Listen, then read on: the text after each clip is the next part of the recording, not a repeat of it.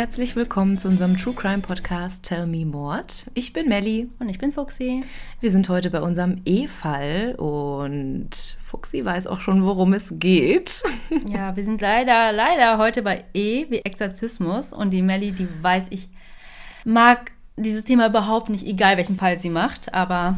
Ja, ich bin ja. noch mal gespannt, was du zu dem Fall jetzt hier sagst. Ich will dich schon mal anteasern, es ist nicht gruselig, wie die meisten Exorzisten-Filme, aber es ist natürlich wie immer bei uns, ja, ein bisschen heftig. Aber bevor wir anfangen, würde ich gerne einen kleinen Shoutout machen an unsere internationalen Hörer. Wir haben uns nämlich die Statistiken angeschaut, von Spotify zum Beispiel, und haben dann gesehen, woher unsere Hörer so kommen, aus Wir welchen sind Ländern. Echt so geflasht. Also, ich weiß nicht, wohnt ihr da? Macht ihr da Urlaub? Oder wie kann das sein? Wir haben Hörer weltweit. Das ist echt der Wahnsinn. Das macht uns sprachlos. Ja, es muss auf jeden Fall jemand sein, der Deutsch spricht oder versteht. Ja, deswegen schreibt uns gerne mal. Also ich lese mal ein paar Länder vor. Vielleicht fühlt ihr euch ja angesprochen. Zum Beispiel Peru, Kanada, Panama, die Philippinen, Paraguay oder Brasilien. Also da ist das ein oder andere Land dabei, wo ich jetzt auch lieber wäre als im kalten Deutschland. Das sind ja. echt nur warme Länder. Ja. Also vielleicht sind das ja ein paar Corona-Flüchtlinge, sag ich mal. Stimmt. Ja. Nee, aber schreibt uns gerne. Uns wird interessieren, wo ihr uns hört, ob das am Strand ist, in einer Bar, ob ihr Urlaub macht, ob ihr ausgewandert seid. Ja, würden wir uns auf jeden Fall sehr freuen. Und wir gehen jetzt aber in ein Land, das nicht ganz so warm ist. Zumindest ist es nicht dafür bekannt. Denn wir sind heute im schönen Rumänien. Ja, witzig. Mein Hund, der Theo, den habe ich euch ja schon vorgestellt. Er kommt aus Rumänien. Ein rumänischer kleiner Flüchtlingshund. Genau, und wie du sagst, dort ist es im Winter echt unfassbar kalt. Mhm. Ja, und zwar gehen wir in das Jahr 1982. Es geht heute um Maricica Irina Cornici. Wenn wir Rumänen unter unseren Hörern haben, bitte sagt mir, wenn ich es falsch ausspreche. Ich, ähm, ja, es kommen noch ein paar rumänische Namen und ich kann nicht versprechen, dass ich das richtig kann. Sie ist in einem kleinen rumänischen Dorf geboren und über ihre Kindheit oder über ihre frühe Kindheit weiß man erstmal nicht ganz so viel. Was man weiß, dass sie sehr, sehr gerne Fußball gespielt hat. Sie liebte Actionfilme und ist alles in allem etwas buschikoser als die anderen Mädels in ihrem Alter. Sie hat raspelkurze Haare, runde Wangen und große dunkle Augen. Und was man noch von ihr weiß, ist, dass sie noch einen zwei Jahre älteren Bruder Basile hat, mit dem sie aufgewachsen ist. Als sie gerade einmal ein Jahr alt ist, erhängt sich ihr Vater vor ihren Augen. Ihre Mutter Elena ist dann völlig mittellos und alkoholabhängig. Und kurz nach dem Tod des Vaters brachte die Mutter dann die beiden Kinder in ein Waisenhaus. Sie war wohl nicht in der Lage, die beiden zu ernähren und der damals noch kommunistische Staat Rumänien förderte die Unterbringung von Kindern mittelloser Eltern in Waisenhäusern, weil sie dort erzogen und zugleich indoktriniert werden konnten. Rumänien in der Zeit wurde von Nicolae Ceausescu zwischen 1965 und 1989 ja, wie soll ich sagen, regiert. Er war der neostalinistische Diktator der Sozialistischen Republik Rumänien. Und um Herrscher eines möglichst großen Volkes zu werden, hat er seinen Untertanen die Empfängnisverhütung und Abtreibungen verboten. Kennen wir ja auch ähm, aus gewissen Ländern noch heutzutage. Das führte dann dazu, dass tausende ungewollte Kinder von meist armen Familien zur Welt kamen. Und die Eltern, die nicht wussten, wie sie die Kinder ernähren sollten, ließen dann häufig schon die Säuglinge im Krankenhaus zurück oder brachten sie vor eine Kirche oder haben sie in einem Waisenhaus abgegeben. Oft leben die Kinder dann dort in unmenschlichen Bedingungen, in verlassenen Schlössern, die man eigentlich nur noch als Ruinen bezeichnen kann, und es gibt zu wenig Nahrung, keine Heizung, keine Zuwendung oder Liebe und zudem kursieren dort diverse Krankheiten. Und wer hat sich denn um die Kinder gekümmert? Das waren die Heimleiter, aber man kann sich das nicht so vorstellen, als hätten die irgendwie Pädagogik studiert, sondern mhm. das waren einfach genauso arme Leute, die einfach Geld gebraucht haben und ja, jegliche Spenden, seien es Nahrungsmittel, Geld oder Kleidung, wurden dann auch von den Leitern beschlagnahmt, weil die einfach mhm. alle wahrscheinlich die gleichen Nöte und Sorgen hatten. Die ja. haben bestimmt noch überbelegt, dann die Waisenhäuser zum Teil, oder? Genau, ja. Also in manchen Heimen lag die Sterblichkeitsrate sogar bei angeblich 50 Prozent. Also kann man sich vorstellen, wie schnell da auch Krankheiten mhm. sich verbreitet haben.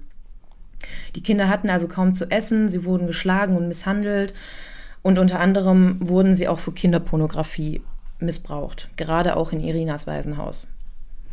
Als Irina in die Pubertät kommt, fängt sie an, ihre Brüste zu verbinden, um den Männern nicht ins Auge zu fallen. Wie ja. Mulan. Ja, stimmt. Da muss ich mal dran denken. Gar nicht dran das habe ich früher schon so gedacht. Ja, krass. Ja, das ähm, hatte bei Mulan im Grunde dieselbe ja, sie ja. wollte halt. Ähm, er wollte sich auch als, junge, als, als, als junge, junger Mann durchkommen. Ja. ja, bei Irina war es eher so, dass sie einfach nicht auffallen wollte, weil je weiblicher die Mädchen dort waren, desto eher war einfach oder desto größer war die Wahrscheinlichkeit, dass sie einfach auch irgendwie missbraucht werden. Ja, also, Übergriffe. Genau, gerade auch durch die Kinderpornografie, die es da gab. Sie hatte lediglich eine wirklich gute Freundin in dem Waisenhaus. Ihr Name war Paraskiva Angel, kurz Kiza, also alle haben sie so genannt. Und die beiden haben so eine Art sadomasochistisch-erotische Beziehung miteinander angefangen. Irina hat ihre Sexualität eher unterdrückt. Das wird auch noch Thema im kompletten Fall.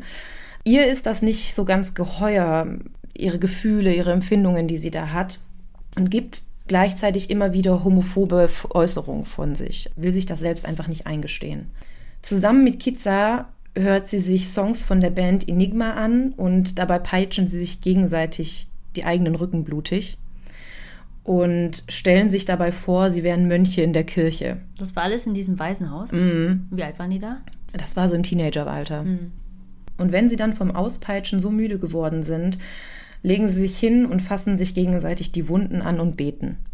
Kitzer bringt Irina dann auch bei, dass man nicht nur die Gelüste des Körpers, sondern auch die Gedanken zügeln müsse. Später sagt Kitzer auch, dass sie glaubt, dass Irina damals Stimmen ihres toten Vaters gehört haben soll. Also das kann man sich schon ein bisschen merken, weil Stimmen hören hatten wir schon mal in einem anderen Fall. Also eine eine Krankheit. Ja. Hm. 2001 ist Irina 19 Jahre alt und hat gerade die landwirtschaftliche Oberschule abgeschlossen. Und anschließend arbeitet sie dann kurze Zeit bei der Familie Stolojescu in Arad als Hausmädchen. Und Irina, habe ich ja schon erzählt, wurde abgegeben, ihr Vater ist gestorben. Sie hatte einfach auch nicht viele Menschen und hat diese Familie Stolojescu unglaublich in ihr Herz geschlossen und hat sie als so eine Art eigene Familie gesehen. Das ist ganz oft so, wenn du da Hausmädchen bist, dann auch vielleicht Kindermädchen so ja. halb, dass es dann, ja. Du bist einfach Teil der Familie, das ist ganz normal. Ja, danach, also da ist sie dann ähm, nur einige Zeit geblieben. Also ich kann, das sage ich jetzt mal direkt, nicht immer genaue Jahreszahlen oder Monatszahlen sagen. Das ist leider etwas schwammig in vielen Quellen, aber ich versuche es einfach so gut es geht einzuordnen. Zwischendurch kannst du uns ja abholen, wenn wir genau wir wissen ja zum Beispiel 2001, dass sie 19 ist ja. und dann ist sie halt nach ein paar Jahreszeiten. ist sie dann älter. Genau. genau. Ja. Danach geht sie nach Deutschland und arbeitet zwei Jahre lang als Au-pair-Mädchen in einem niederbayerischen Dorf. Die Familie dort berichtet, dass sie sehr offen gewesen sei, ehrlich und ehrgeizig immer war und gerne Fußball spielte.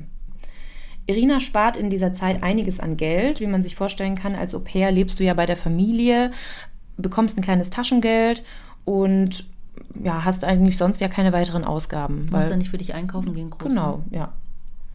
Und ihr Plan war es dann, mit dem Ersparten mit ihrer Freundin Kiza nach Deutschland auszuwandern. Sie war quasi noch in Rumänien und die war, waren noch zusammen. Genau. Also, ja, was heißt zusammen? Die waren nicht wirklich ein Paar, aber es war einfach ihre engste Bezugsperson, ihre beste Freundin. Mhm. Kiza jedoch beschließt in ihrer Abwesenheit ein Klosterleben in einem neu gegründeten Kloster in Tanaku im Nordosten Rumäniens zu beginnen. Im Frühjahr 2005 besuchte die inzwischen 23-Jährige ihre Freundin dann in dem Kloster. Kiza hatte aber inzwischen überhaupt kein Interesse mehr an Irina, also weder freundschaftlich noch irgendwie sexuell. Und Irina gefiel das natürlich nicht besonders und ging daraufhin wieder zurück zur Familie Stolojesco, weil sie dachte, da findet sie wieder Unterschlupf zurück in Rumänien. Und wie ich ja schon gesagt hatte, sie hatte in Deutschland einiges an Geld gespart und da sie ja keinen richtigen Aufenthaltsort hatte, hatte sie auch kein richtiges Konto oder sonst etwas und vertraute das angesparte Geld der Familie an. In Niederbayern oder in Rumänien? Nee, in Rumänien.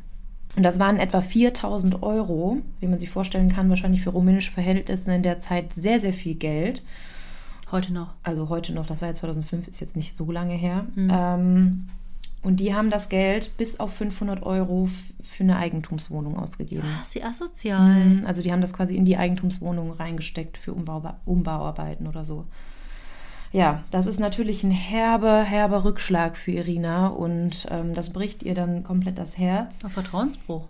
Komplett, sie ist total verzweifelt, mittel- und perspektivlos, keine Zukunftsaussichten so richtig. Ich meine, sie hat ja auch keine Schulbildung großartig gehabt und ja, hatte auch keine Chance irgendwie zu studieren oder so.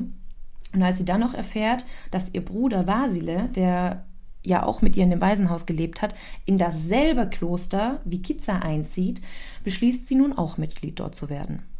Und jetzt will ich euch mal einen kleinen Einblick in das Kloster gewähren. Und zwar liegt das Kloster in Tanaku, wie schon erwähnt, im Nordosten Rumäniens. Das ist fast schon an der moldawischen Grenze, nur ein paar Kilometer entfernt. Und es gibt ringsum keine Autobahnen. Also es sind nur Landstraßen und selbst das ist eigentlich schon eine Übertreibung für die Straßen dort. Es gibt hauptsächlich Bauern und Menschen aus ärmlichen Verhältnissen dort und im Kloster leben etwa 25 Nonnen.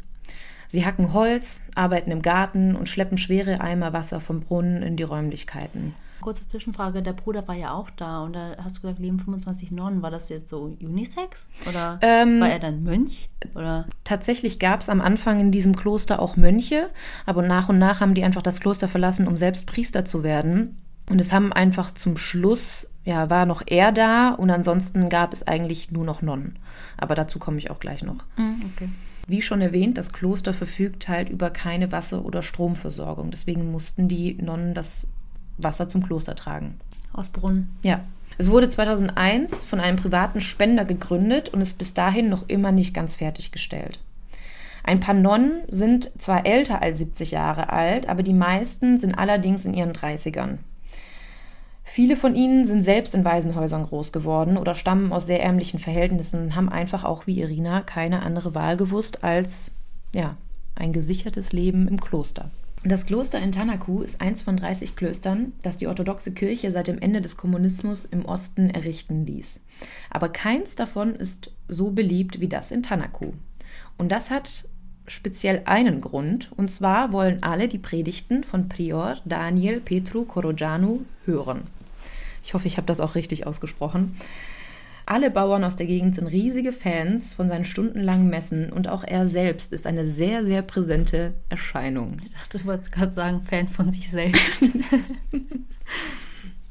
ich erzähle gleich auch nochmal ausführlicher über ihn. Er spricht unglaublich lebhaft in seinen Predigten und in einer sehr, sehr bildlichen Sprache. Und sehr häufig geht es um Sünden und Bestrafungen bei seinen Predigten. Prior Daniel Petru Korojano ist 29 Jahre alt. Er hat sehr lange rote Haare und einen sehr buschigen roten langen Bart. Ich werde davon auch ein Bild auf Instagram posten. Woran ich gerade gedacht habe, ist dieser, oh, ich will seinen Namen gar nicht nennen, ich kenne ihn zwar, der Salafist, dieser Prediger. Ja, ja, stimmt. Okay, daran da habe hab ich jetzt nicht gedacht. gedacht. Aber ich dachte, dann würdest du vielleicht nicht lachen. Nee. Mich hat er einfach nur an den Wildling da von Game of Thrones erinnert. Also an alle Game of Thrones-Fans, sagt mal kurz Bescheid. Bezugnahme. ja, ich finde, er sieht einfach weniger nach einem Klostergänger aus. Daniel trainierte in seiner Jugend Kampfsport und ist eher von kleiner Statur. Also wenn man ihn auf so Fotos neben den Nonnen sieht, dann ist er meistens nicht größer als die. Er hat aber einen sehr aufrechten Gang, was ihn irgendwie so ein bisschen erhabener erscheinen lässt. Größer wirken lässt. Ja. Nach dem Abitur war er dann im Militär. Eigentlich wollte er immer Sport oder Jura studieren, aber da er bei der Uni in Bukarest nie angenommen wurde, fängt er an, im armen Nordosten Theologie zu studieren. Während seines Studiums tritt dann ein Geschäftsmann aus seinem Heimatort an ihn heran und der will, dass Daniel ihm hilft, ein kleines Kloster aufzubauen. Der örtliche Bischof ordiniert ihn sogar, obwohl er noch gar nicht mit seinem Theologiestudium fertig ist, und setzt ihn halt feierlich in sein Amt ein, da die Kirche damals an großen Nachwuchssorgen leidet.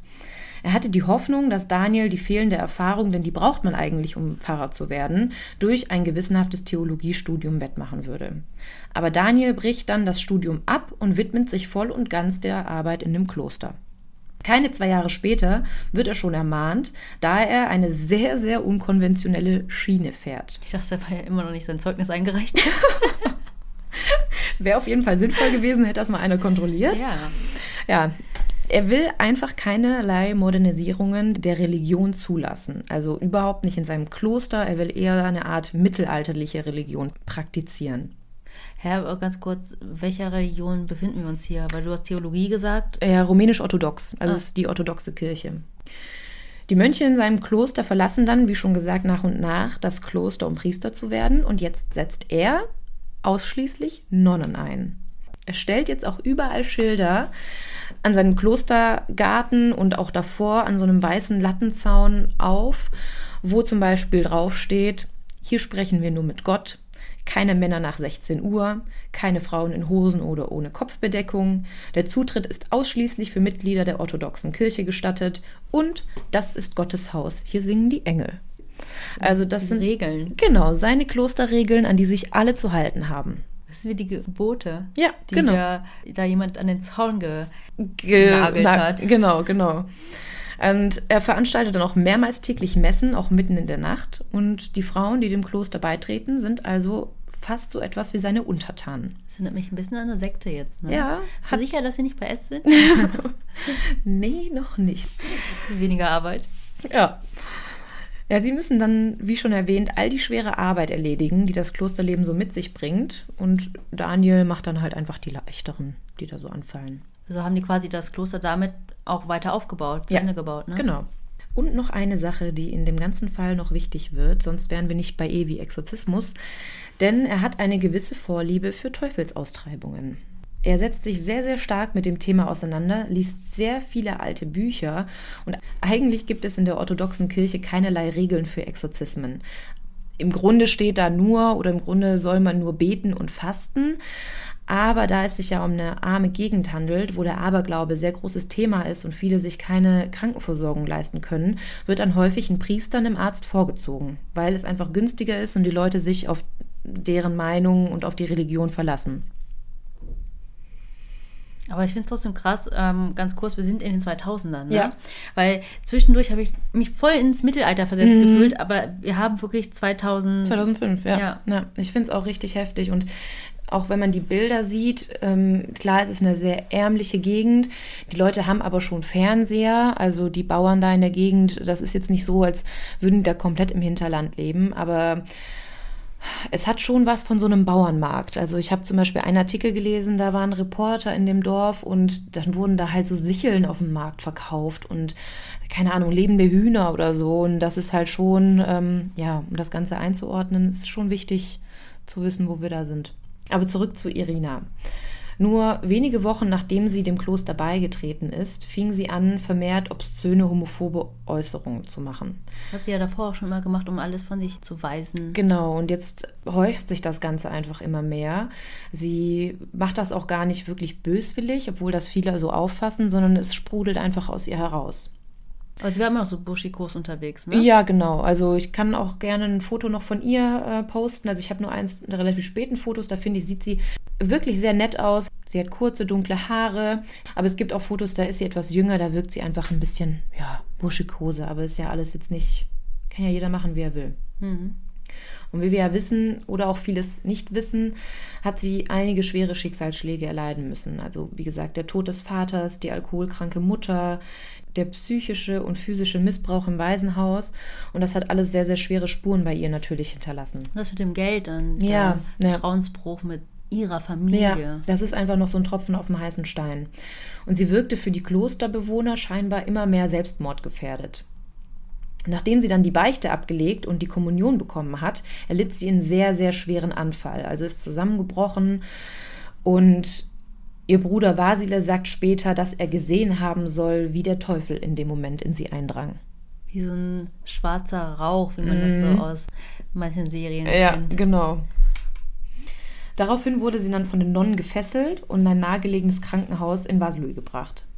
Sie war zwei Wochen da und in den zwei Wochen, die sie im Krankenhaus verbringt, wird bei ihr Leukämie festgestellt. Zudem diagnostiziert der Psychologe Dr. Georgi Silvestrovici ihr eine Schizophrenie im Anfangsstadium. weil sie Stimmen zu hören glaubte. Haben wir ja auch schon vorhin gesagt, dass Kiza das damals schon im Waisenhaus bemerkt hat. Die Stimmen von ihrem toten Vater. Ja.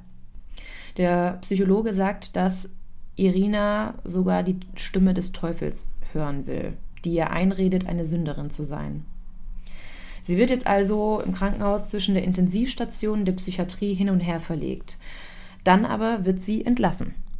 Also man könnte jetzt eigentlich meinen, Leukämie, Krebs, sie bekommt eine Behandlung. Es gibt irgendwas, was die im Krankenhaus für sie tun können. Ist ja auch logisch, dass ein krebskranker Mensch behandelt wird. Aber es gibt Gerüchte, dass es daran lag, dass die Mitarbeiter und Ärzte der Meinung waren, dass sie ohnehin bald sterben würde und keiner der Zuständigen dafür verantwortlich gemacht werden wollte. Also die wollten einfach die Statistiken des Krankenhauses nicht verschlechtern. Ja, und außerdem kostet das auch Geld oder war sie gerade krankenversichert? Nee, das natürlich auch nicht. Also es gab da auch, oder es gibt da auch nicht so die gute Krankenversorgung, wie man sich das hier in Deutschland vorstellt. Hm. Und die letzten Worte, die der Arzt dem Prior und den Nonnen gegeben haben soll, war, wir können nur noch für sie beten. Ja, das nahmen dann auch der Daniel. Ja, der Daniel und die Nonnen so ein bisschen, äh, nahmen sich das sehr zu Herzen. Am 20. April geht sie dann wieder zurück ins Kloster mit der Anweisung, nach zehn Tagen nochmal zu einer weiteren Untersuchung ins Krankenhaus zu kommen. Aber sie kommt da nie wieder hin. Zunächst scheint es ihr nämlich besser zu gehen. Sie hatte erstmals keine Anfälle mehr und lebte sich wieder ganz normal im Klosterleben ein. Also auch die ganzen Klostermitbewohner meinten, ja, sie wirkt wieder oder sie wirkte da wieder relativ gefestigt. Doch bereits im Mai, also eigentlich nur wenige Wochen später, bekommt sie wieder gewalttätige Ausbrüche, die oft gegen sie selbst gerichtet sind. Sie sprach sehr wirres Zeug, verletzte sich selbst, beschimpft Prior Daniel und wirft ihm sogar einmal das Weihwassergefäß aus der Hand. OMG, sage ich dann nur. Ich du bist vom sagen. Teufel besessen. Sie hat einfach keinen Bock. Ja. Einmal soll sie sogar ihre eigene Zelle in Brand gesteckt haben. Jetzt glaubt natürlich. Zelle? Ja, also ihre eigene, wo sie dann halt quasi geschlafen nennt, Genau, das so. nennt sich so, ja. Jetzt glaubt natürlich jeder, dass sie vom Teufel besessen ist.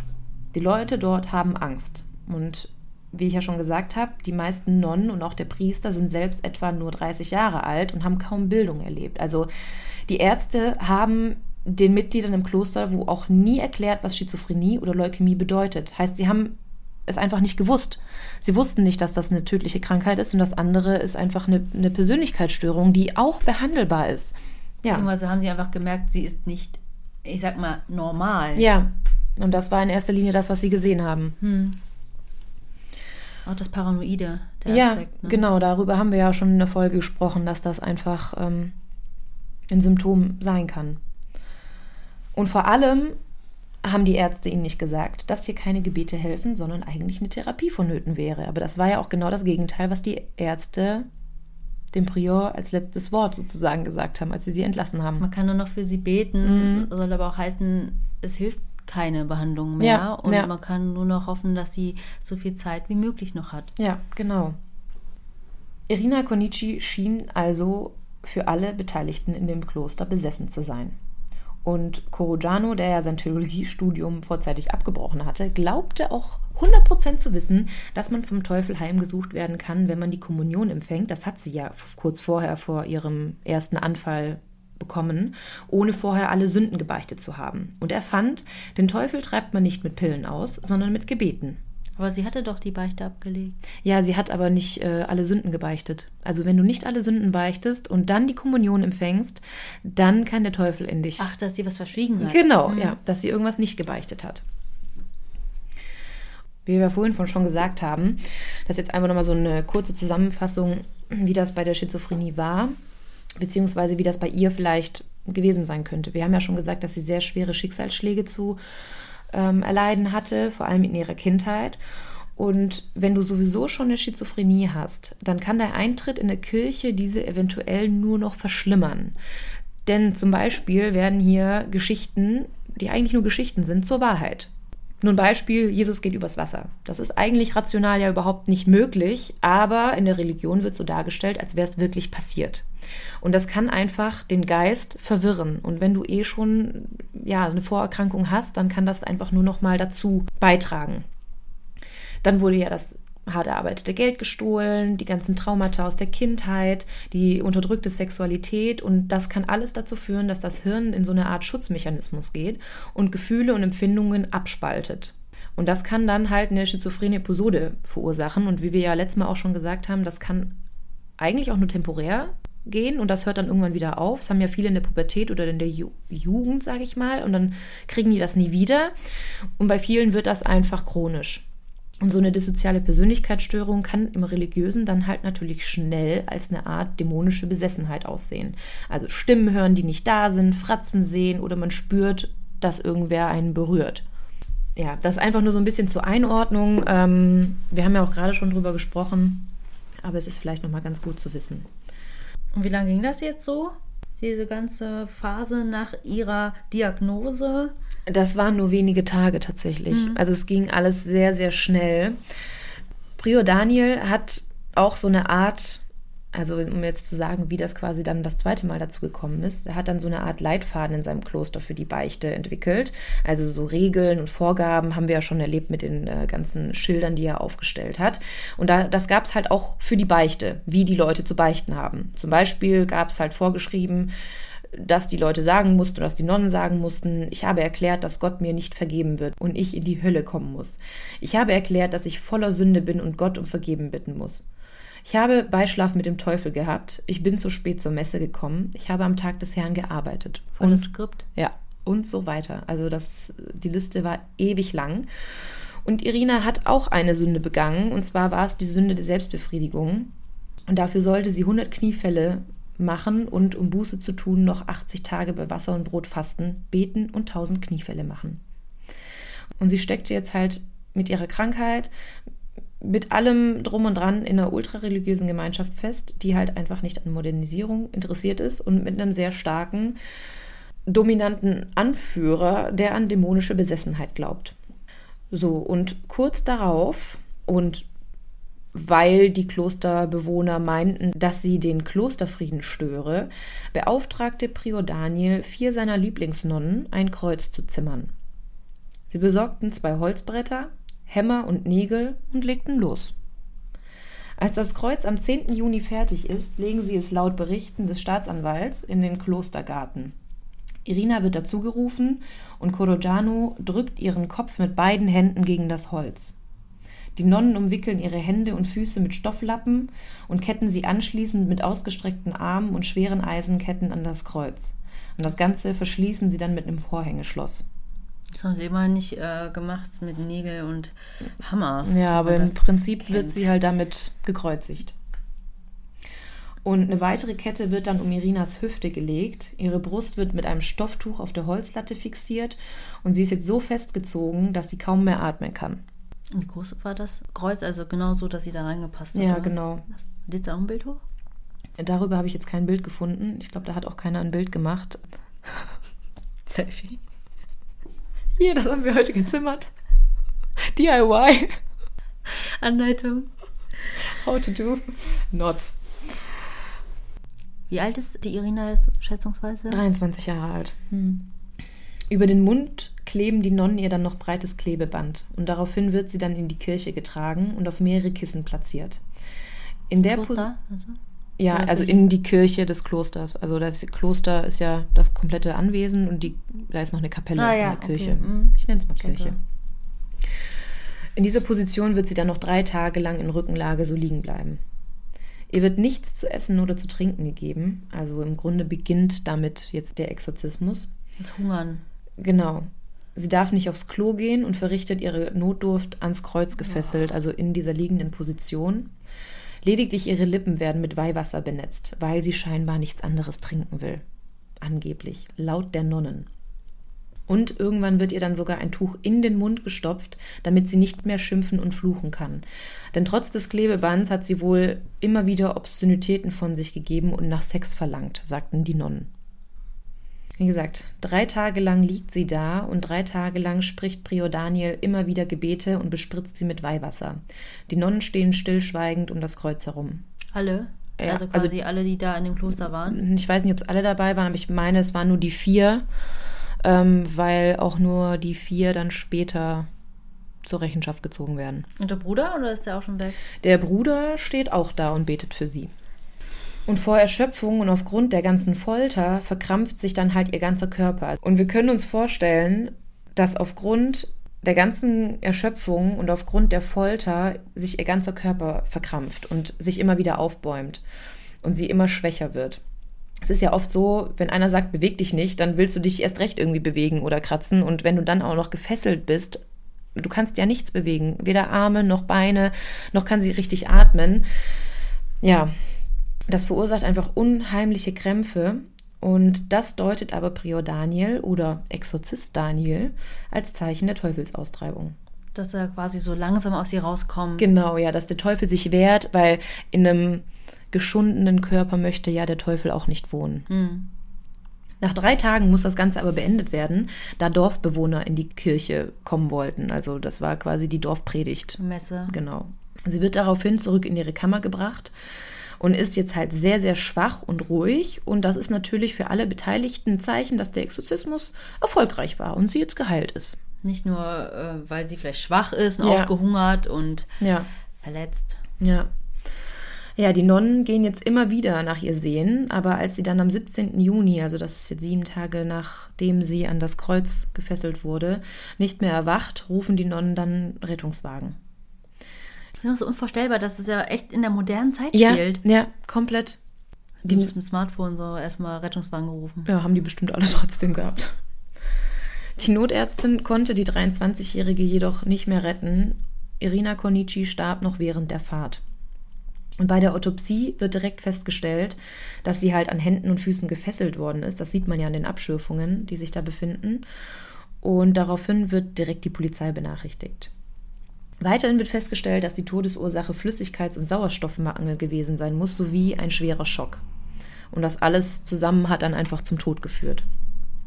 Irina wurde daraufhin in Perieni bestattet, wo ihre Mutter Elena und deren neuer Ehemann mit sehr, sehr wenig Geld lebten. Und Ach, die gibt es ja auch noch. Die gibt es noch, genau, aber sie konnte sich das ja einfach auch nicht leisten, die Kinder zu. Ähm, ja, sie hat ja damals abgegeben, genau. dann ging sie auch noch ja. schlechter. Ja. Ja, sie berichtet auch später, dass sie von Irinas Tod auch erst durch die Medien erfahren hat. Also, dass ihr das so persönlich niemand gesagt hat. Sie wird dann in ihrer Ordensbekleidung beigesetzt, in ihren Händen trägt sie ein Kreuz und auf ihrem Bauch wurde das Bild der Jungfrau Maria platziert. Der ganze Rasen des kleinen Friedhofs wurde von 250 Zuschauern zertrampelt und die meisten davon waren Journalisten. Und auch ihr Bruder Vasile war bei der Beerdigung. Und die Messe glaubst oder nicht, wird tatsächlich von Prior Daniel gehalten.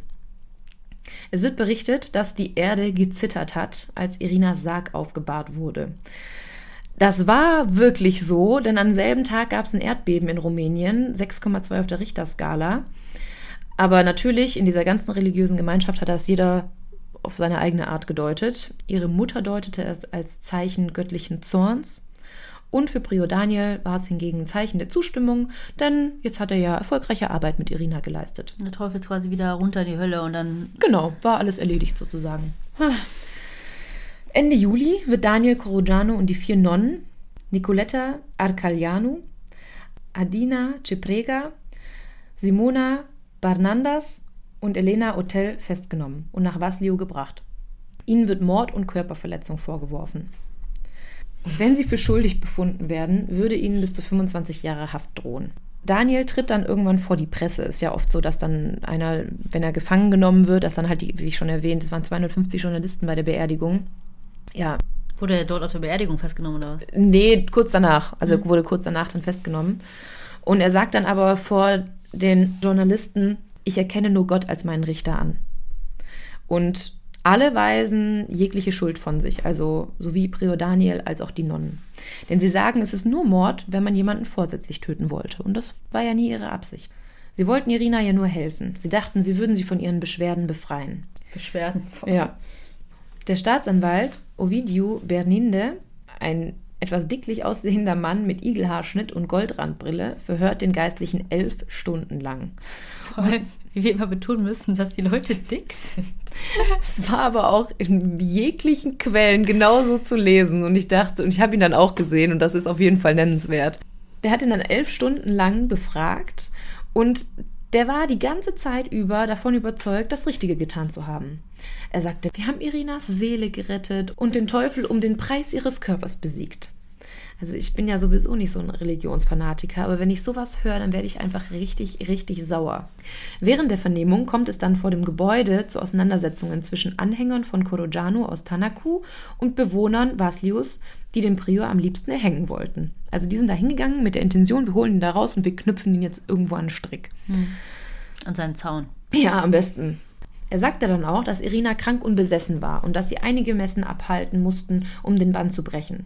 Gott verrichtete nur seine Arbeit und ein Wunder an ihr. Ähm, sie ist nun endlich frei von allem Bösen. Es ist Gottes Wille, dass sie gestorben ist. Ja, so kann man sich sehr leicht aus der Verantwortung ziehen, würde ich mal sagen. Und die Leute sollten kein Tamtam -Tam machen, meinte er. Ein Exorzismus ist gängige Praxis in der orthodoxen Kirche und das wäre ja überhaupt nichts Besonderes und seine ganzen Methoden wären ja auch anderen Priestern bekannt. Der Teufel ist für viele Menschen in der Gegend nichts Abstraktes, sondern sehr real. Waren das so abergläubisch? Ja, eben. Und er würde sich nicht für schuldig halten, da Irina nicht starb aufgrund dessen, dass sie eingesperrt war. Sie wurde zwar gefesselt, weil sie um sich geschlagen hat, aber dabei hätte sie sich eher selbst verletzt und früher oder später hätte das zum Tod geführt. Also seiner Meinung nach hat er ihr damit eigentlich nur das Leben verlängert. Ja, man hat ihr aber auch Wasser und äh, Essen verwehrt. Ja. Also. Das erwähnt er natürlich nicht dabei. Mhm. Er sagt zwar, dass er auch angeordnet hat, sie zu fesseln und ein Tuch in ihren Mund zu stecken und ebenso ihren Mund mit Klebeband zuzukleben, wenn sie an der Messe teilnahm, weil er nicht wollte, dass sie die Zeremonie unterbricht. Weil hätte sie dazwischen wieder irgendwelche Obszönitäten von sich gegeben, dann wäre die Messe natürlich nicht mehr ruhelos vonstatten gegangen. Er hat auch bestätigt, dass die vier Nonnen ihm dabei geholfen haben seine vier Lieblingsnonnen, die das Kreuz angefertigt genau, haben. Ja. Sie haben auch immer wieder versucht, ihr Wasser und Nahrung zu verabreichen, sie aber einfach sie nichts wollte. Sie wollte ja nur bei Wasser, mhm, stimmt, genau. sie wollte ja nur. Ja, ja, ja. Und sein größtes Verschulden war seiner Meinung nach, den Krankenwagen gerufen zu haben, als er sich nicht mehr bewegte. Wer hat den denn gar nicht gerufen? Ja, aber die Nonnen haben den zwar gerufen, aber unter seiner Erlaubnis sozusagen. Mhm. Es durfte ja eh nichts passieren, ohne dass er das durchgewunken hat. Er sagte, wenn er das nicht gemacht hätte, würde sie noch leben. Sie hätte sich in der letzten Stufe des Exorzismus befunden und es sei ganz normal, dass eine vom Dämon besessene Person ohnmächtig wird, wenn die Gebete enden. Also hätte er nur lang genug gewartet, wäre sie wieder erwacht. Wie schon erwähnt, hat die Presse ja auch äh, sehr großes Interesse an dem Fall gehabt und die Nachricht über den Tod der 23-Jährigen am Kreuz löste dann ganz Rumänien eine sehr, sehr rege Debatte über den Exorzismus aus. Und Journalisten aus ganz Europa reisten nach Tanaku, um sich dort umzusehen und Bewohner über den Skandal zu befragen. Also wie gesagt, es gibt unzählige Berichte auch über Dorfbewohner und es ist super durchwachsen. Also die einen sagen, es war genau das Richtige und der Prior hat nur seine Pflicht erfüllt und stehen einfach noch komplett hinter ihm. Und die andere Seite in Vaslui, die war natürlich sehr schockiert. Also das war halt die nächstgrößere Stadt sozusagen. Und ein paar sagen auch, sie hätten jetzt einfach auch sehr große Angst, ein Kloster zu betreten. Denn was ist, wenn jetzt ihre eigenen Krankheiten wie Epilepsie dort als Besessenheit gelten würden? Auch wenn sie nur Besucher sind. Ja, genau. Am 27. Juli 2005 wurden die Verhafteten dann bis zum Beginn des Prozesses freigelassen. Erst zwei Jahre später, nämlich am 20. Februar 2007, wurde der Prior zur 14 Jahren Haft verurteilt eine der beteiligten Nonnen zu einer achtjährigen Freiheitsstrafe und drei weitere Klosterschwestern zu je fünf Jahren Gefängnis. Warum? Also warum der Unterschied bei den Nonnen? Weil die haben halt die Abstufung gemacht. Prior Daniel hat das quasi alles angeordnet. Eine Stiftung. Ja. Und sie haben das quasi nur durchgeführt und er war ja auch derjenige, der sie gegen das Kreuz gehalten hat und ähm, sie da auch festgehalten hat. Im Grunde hat er ja auch angeordnet, ihr keine Nahrung zu geben. Ich meinte die Abstufung auch zwischen den Nonnen. Ähm, weil die einen einfach mehr auch dabei waren bei diesem Exorzismus als die anderen. Also mhm. ich kann jetzt nicht genau sagen, aus welchen Gründen. Ich glaube, das hat auch was mit dem Alter zu tun, weil eine irgendwie erst 21 war. Vielleicht wurde da noch Jugendstrafrecht beanschlagt. So genau kann ich das nicht sagen, aber es war auf jeden Fall durchzulesen, dass nicht alle die gleiche Beteiligung hatten. Mhm. Und sie wurden dazu auch noch von der orthodoxen Kirche exkommuniziert. Das war die eigentliche Strafe. Ja. Hoffentlich. Und Daniel sagte natürlich, ohne den ganzen Druck von der internationalen Presse wären sie alle freigesprochen worden. War ja klar. Also durch Gottes Segen wären sie eigentlich alle frei gewesen. Wurden die jetzt verurteilt wegen Mord oder Totschlag? Ähm, oder fahrlässige Tötung? Wegen Totschlags. So viel ich weiß. Aber die Merkmal, wir sind ja auch nicht das in Deutschland. Das ist nicht in Deutschland. Ich konnte dazu jetzt ja. auch nicht so viel finden, wie die das dort handhaben. handhaben.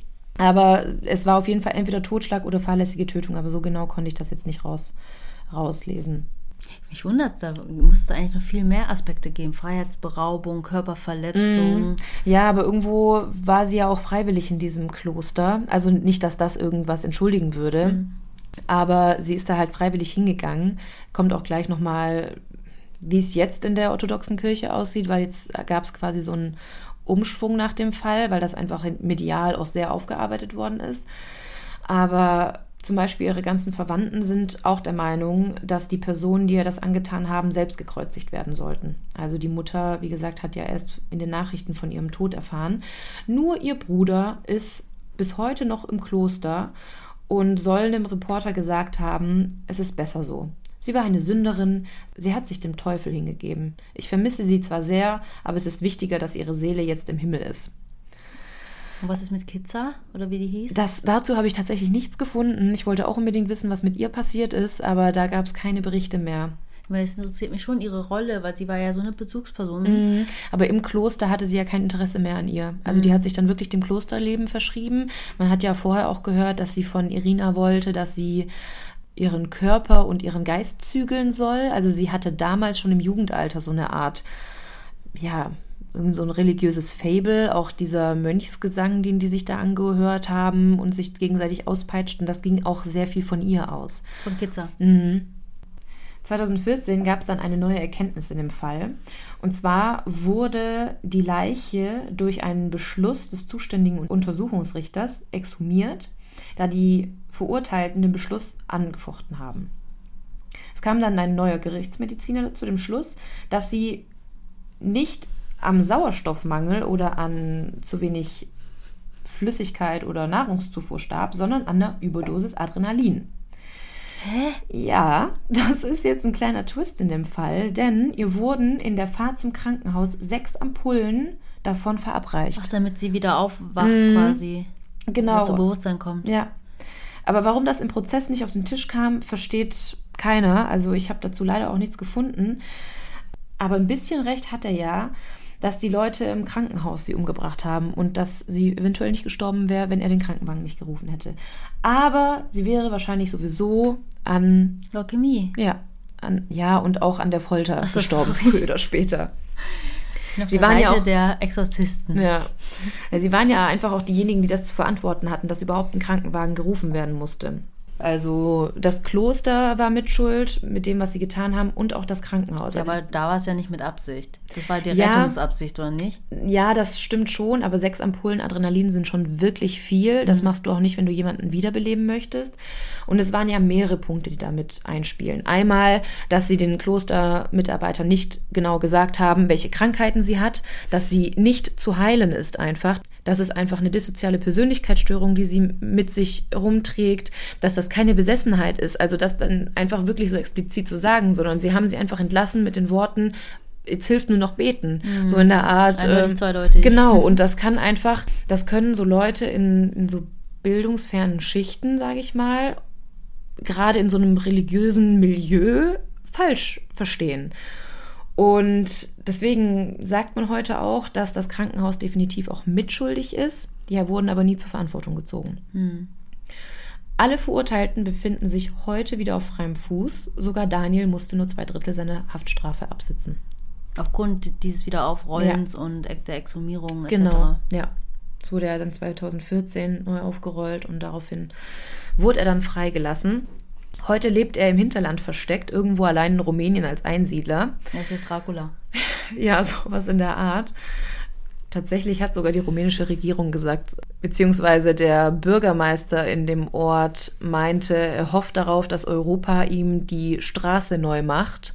Aber was haben wir denn schon vorzuweisen, außer diesem Exorzismus und Dracula?